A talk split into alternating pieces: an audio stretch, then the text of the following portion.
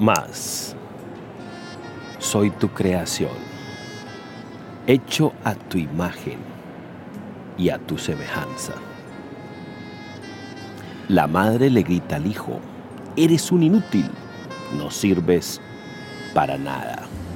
Cuando éste comete un error o cuando se le olvida el mandado que ella le hizo. Estas frases son expresiones comunes de una idea ampliamente generalizada en nuestra cultura. Las personas valen únicamente cuando hacen lo que se espera de ellas, o eso es lo que nos hacen saber. Cuando demuestran que son capaces de lograr, o cuando tienen éxito en determinada tarea o área. De lo contrario, son consideradas inútiles e insignificantes. Tras esa insistente repetición de juicio, el individuo, el hombre, elabora un concepto positivo o negativo acerca de sí mismo. O despreciable se hace él, basado precisamente en esos elementos, en el fracaso o en el éxito. La opinión que a los demás les merece su forma de pensar, de sentir y de actuar. Una crítica desfavorable o la mera posibilidad de censura resquebraja la autoestima de la persona, la llevan a renegar de sí misma y a aceptar con dolor, soy un bueno para nada. A partir de allí se comporta de una forma totalmente ineficaz, puesto que no puede experimentar la satisfacción de luchar por ser lo que ha elegido y hacer aquello que realmente desea.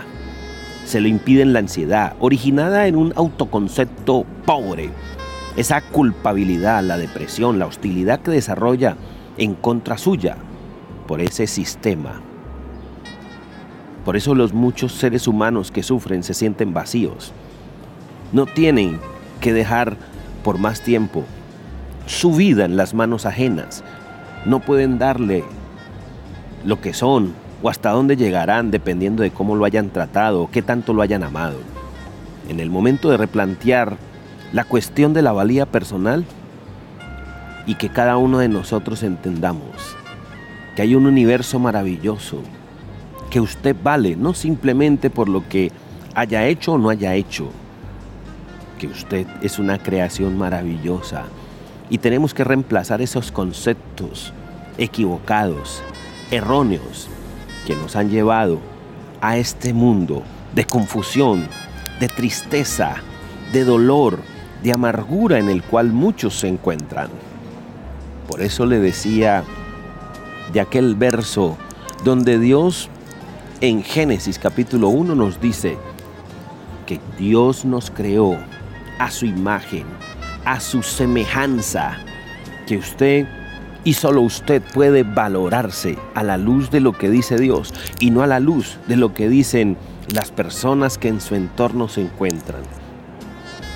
Padres inclusive que nos han amado inmensamente, pero como nadie les enseñó a ser el papá, la mamá que debían de ser, pues han cometido errores con nosotros y nos han llenado la cabeza de ideas equivocadas nos han llevado a pensar y a creer inclusive que fuimos un error al nacer. Y por eso es que hoy las estadísticas hablan de muchos jóvenes y de muchas personas que no tan solo atentan con su vida, sino que inclusive hasta acaban con ella. O personas que llegan a un estado de locura, de crisis, de depresión, de angustia, que generan todo un caos alrededor de sí se convierten en oscuridad. Se convierten en esos seres humanos llenos de dolor, de tristeza, de frustración.